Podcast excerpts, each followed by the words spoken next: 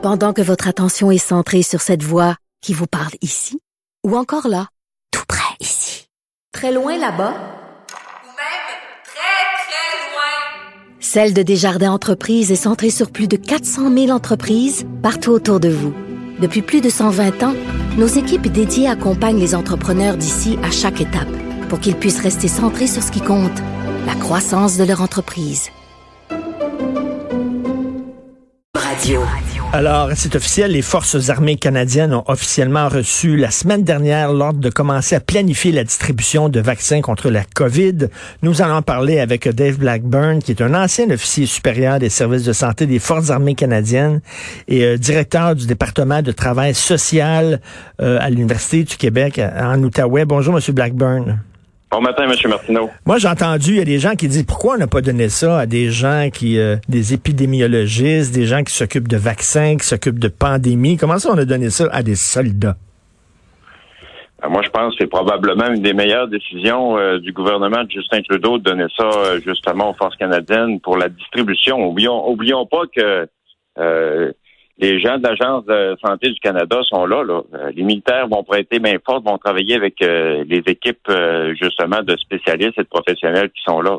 Mais pour assurer la distribution, donc toutes les questions logistiques, la planification, qui de mieux placé justement que les forces armées canadiennes. Ils possèdent le personnel, possèdent l'équipement, puis en plus, ils ont des qualités exceptionnelles comme euh, comme comme professionnel que qu'on trouve pas nécessairement dans d'autres professions. Et depuis euh, depuis le début de la pandémie, hein, on, on utilise beaucoup les métaphores militaires. On est en guerre contre un virus, etc. Donc là, on va y aller, euh, on va y aller full pin comme on dit avec l'armée.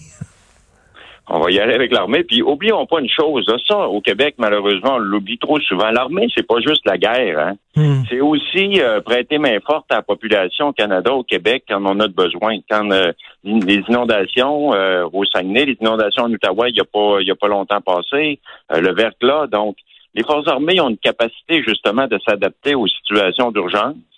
Puis on, on, on, on est dans une situation d'urgence. Ils l'ont fait au printemps d'un CHSLD au Québec. Et puis là, pour une opération de cette envergure-là, qui implique justement la distribution pan-canadienne du vaccin, euh, je leur dis, moi, je pense que c'est les, les, meilleures, les meilleures personnes pour, euh, pour procéder à ça. D'ailleurs, l'armée, euh, l'armée canadienne, hein, dans ses publicités depuis quelques années, euh, met pas vraiment l'accent sur les opérations militaires, mais plus l'accent sur les opérations humanitaires. Absolument puis des, des, opérations militaires, pardon, pas de vue, là, que dans quoi, dans les 70 dernières années, il n'y en a pas eu beaucoup. Il y a eu l'Afghanistan, euh, puis des autres, c'était des missions d'opération de la paix, donc c'est un contexte complètement différent, puis des opérations domestiques, des opérations ici au Canada. Donc, en effet, le, être militaire, c'est être capable de, de, justement de répondre aux situations d'urgence, où ce que la mission le demande, puis euh, puis là, actuellement, ben, c'est de sauver des vies au Canada, puis le plus rapidement possible, puis le plus efficacement possible. On a besoin de gens qui sont organisés, de gens disciplinés, comme les militaires. Disciplinés. Puis parmi les qualités, là, tantôt, je, sortais ça un petit peu euh, en écrivant les différentes qualités. Être multitâche, euh, être capable de conduire une mission, s'adapter aux situations, euh, travailler sous pression, être capable de former un bon esprit d'équipe, le leadership, donc tout ça, là, c'est des qualités, surtout qu'un officier supérieur, un, ben, un, officier général comme euh, le major général Danny Fortin, euh, tout ça, là, tout, euh, tout ce bagage-là en arrière de la cravate, puis je suis convaincu qu'il va être capable de faire un excellent travail, puis on l'a vu déjà, là, il est déjà avancé même, il a pris de l'avance, il est déjà prêt, il, planifie être prêt pour le 14 décembre pour recevoir le premier vaccin, donc c'est c'est encourageant.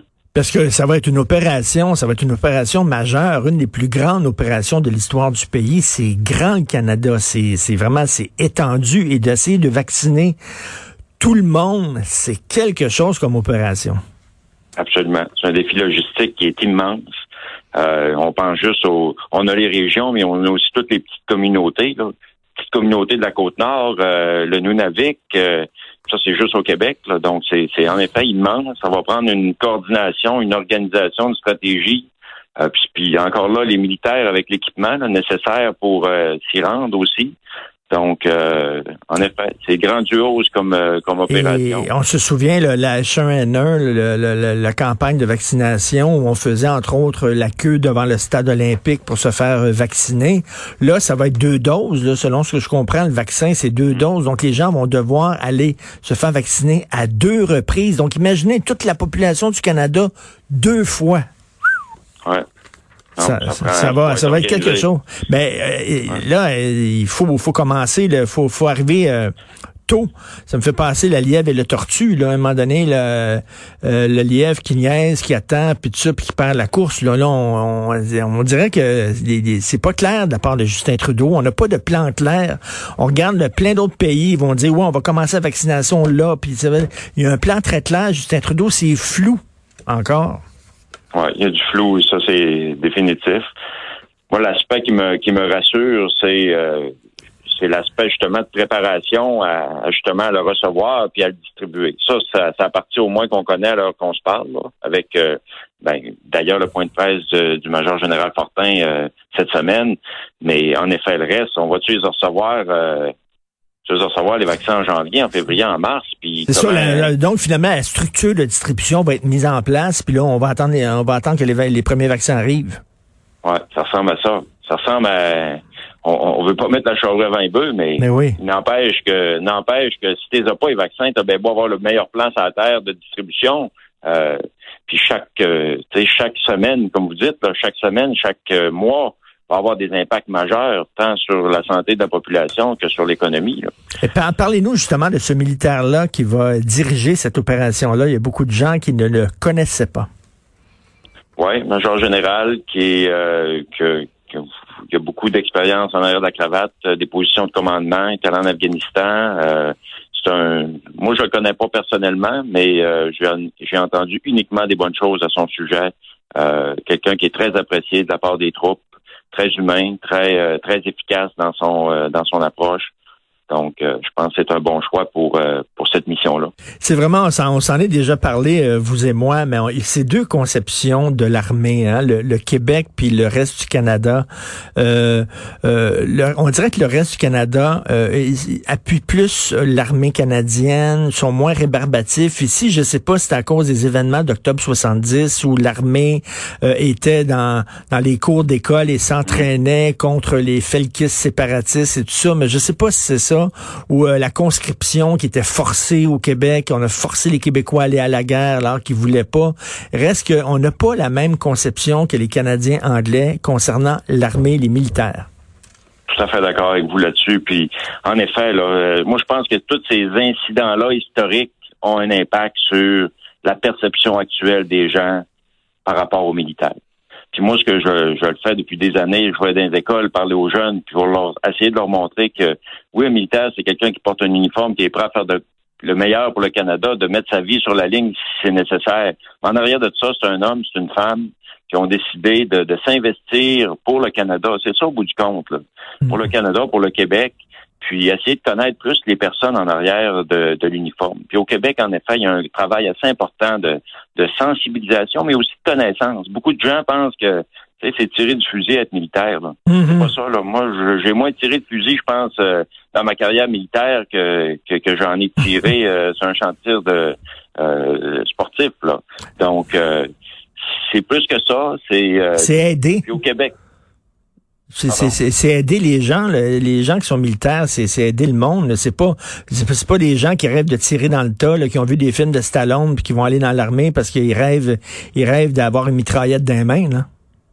Puis s'ils rêvent de ça, ils seront pas servis parce que des guerres, euh, à part l'Afghanistan, il y en a C'était des missions de la paix avant ça.